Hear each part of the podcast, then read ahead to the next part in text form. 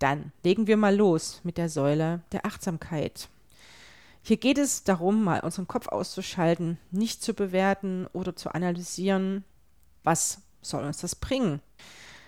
Als wir auf die Welt kamen, konnten wir nämlich genau das so gut in dem Moment leben, uns wie Bolle am Schnee erfreuen, herzzerreißende Laute von uns geben, wenn wir ein Tier gesehen haben.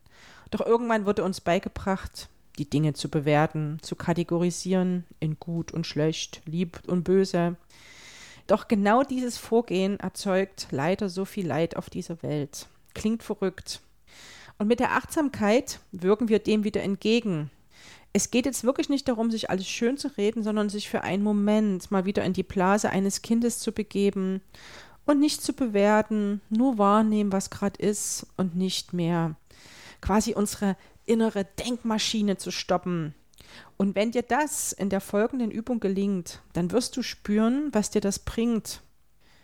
Innere Ruhe und Zeit zum Krafttanken. Wirklich präsent sein und dich dann wieder der Aufgabe zu widmen, die das Leben dir wirklich gerade stellt. Wir haben hier verschiedene Möglichkeiten, worauf wir unsere Aufmerksamkeit und Achtsamkeit richten können. Einmal nach außen, auf die Tasse Kaffee, die Sonne, den Himmel, die Tiere, dann aber auch auf unseren eigenen Körper nach innen. Und dazu möchte ich ganz gern mit dir eine Übung machen. Bleib so sitzen, wie du gerade sitzt, stehst oder liegst. Und spüre bewusst deine Haltung. Spüre bewusst, wo dein Körper aufliegt. Vielleicht etwas berührt. Spüre jegliche Empfindungen wie Temperatur, Kribbeln im Körper, ohne zu bewerten. Durchlaufe dabei alle Körperteile von Kopf bis zu den Füßen. So, als würdest du deinen Körper scannen. Nimm dir dazu Zeit und drücke vielleicht die Pause-Taste und komm dann wieder zurück, wenn du unten angekommen bist.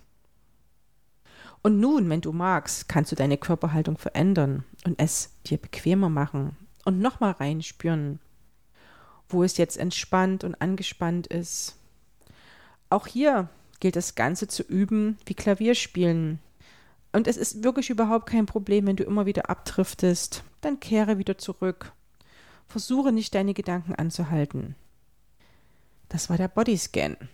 Wir haben natürlich aber auch noch andere Möglichkeiten, die Achtsamkeit über das Atmen zu üben, über unsere fünf Sinnesorgane oder eine Aktivität achtsam zu erleben, wie zum Beispiel das Duschen, das Zähneputzen, das achtsame Essen, das Gehen, im Wald spazieren. Ich denke, ich habe euch genügend Anregungen zur Achtsamkeit gegeben und es gibt hier auch wirklich unzählige Bücher, CDs und Videos bei YouTube.